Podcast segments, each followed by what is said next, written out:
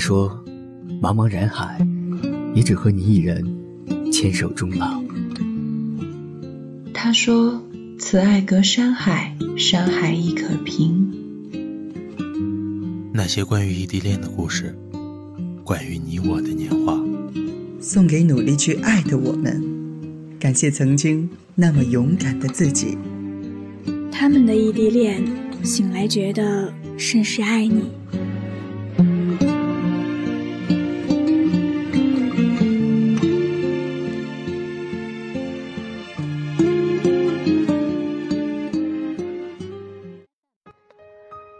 大家好，我是顾哥。从今天开始，我们将推出全新的板块——他们的异地恋特别节目。他们的异地恋这本书是由夏燕主编的故事随笔集，以爱情中最为常见、最经久不衰的话题——异地恋为主题，集合了林特特、王晨、小北、夏燕、花溪。烟波人长安、小川书、鞠经纬、澎湃、小韩、陈果等众多的作者，一起来讲述那些关于异地恋的故事。我觉得异地恋是最考验真爱的一段感情，它练的不仅仅是爱情，还有一种毅力与坚持。接下来。让我们一起来听一听，大家对异地恋有什么想说的呢？异地恋应该是考验两个人够不够相信对方吧，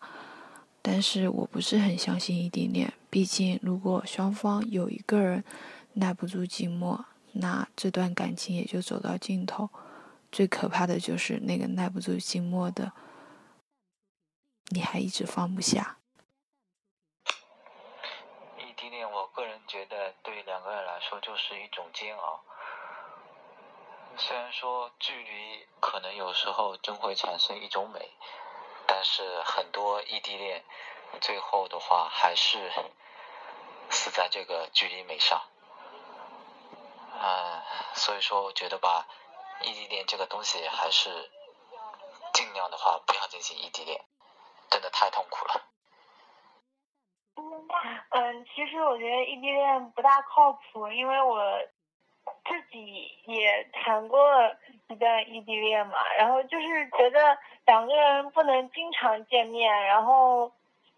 呃，然后后来就是一开始可能还会经常打电话发短信，可是到了后来就会，反正就是电话也很少了嘛，然后最后。就分手了嘛，然后像我身边也有几个这样的同学啊，像我室友，她就是，嗯，也是跟她男朋友异地恋，然后她男朋友就在她自己的学校找了另一个女朋友，还不跟她讲，然后最后是发现，然后两个人分手，而且关系还弄得很僵，所以我觉得异地恋还是不大靠谱吧，能在一个地方就待在一个地方吧。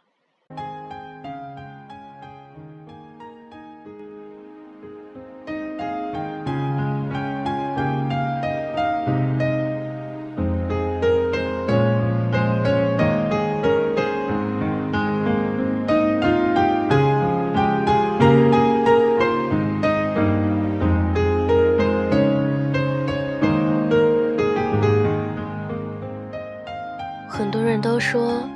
觉得异地恋很不靠谱，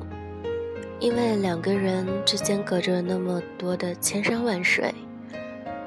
你不知道对方此刻正在做什么，对方也无法时时刻刻陪着你，更别说可以每天都陪伴在你的左右，陪你一起逛街，陪你看电影，陪你去吃很多很多好吃的。两个人想要相遇见面，估计也是很困难的一件事情。那么接下来，让我们来听一听他们的异地恋这本书的主编有什么想要说的呢？通常情况下，我都觉得异地恋可能是这个世界上最甜蜜，但是又最忧伤的一种恋爱方式了。嗯。因为你和对方异地嘛，所以呢，嗯，你见不到对方的生活中的点点滴滴，然后这件事情可能会让你觉得非常的焦虑，然后也让也会让你觉得非常的，嗯，难过不安，嗯，但同时我觉得它又是甜蜜的，因为你知道在很远的一个地方，嗯，跟你不生活在一起，但是嗯，时刻相处，时刻惦记着对方。这种感觉还蛮美妙的。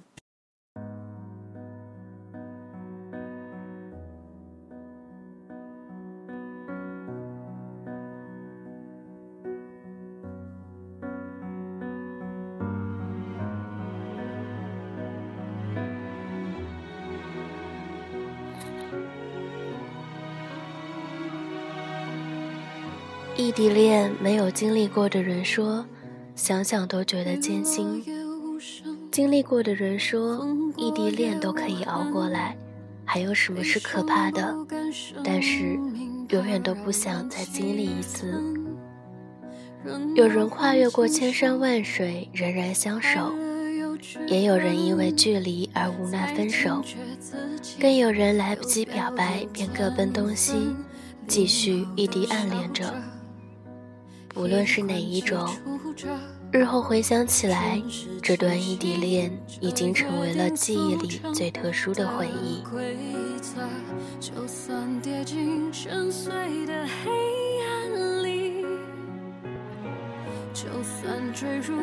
我们的他们的异地恋节目将于每周二晚上更新，欢迎大家的支持与收听。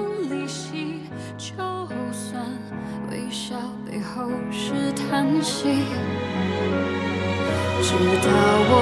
迷惘而仓促的被你捡起，狼狈而慌乱的被你抱紧，直到眼睛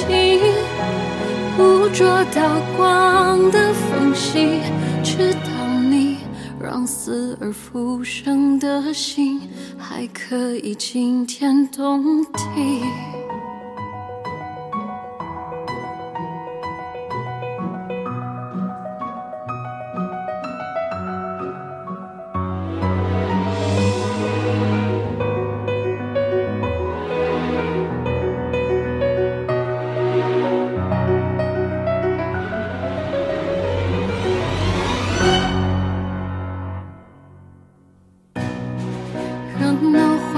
生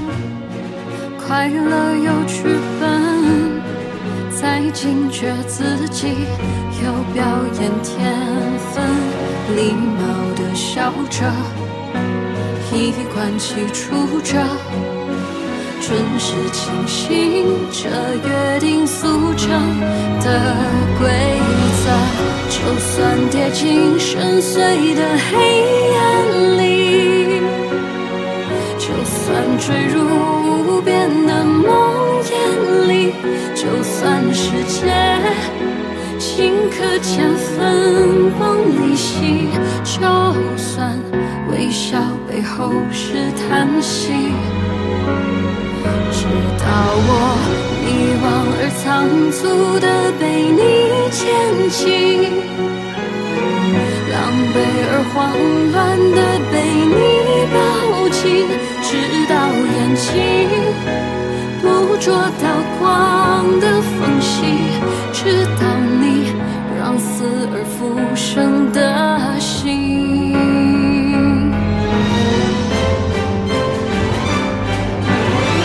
就算跌进深邃的黑暗里，就算坠入无边的梦。算世界顷刻间分崩离析，就算微笑背后是叹息，直到你穿过人来人去的光影里，趟过无处安放的回忆里，直到深却都被你占领直到我波澜不惊的生命。还可以惊天动地。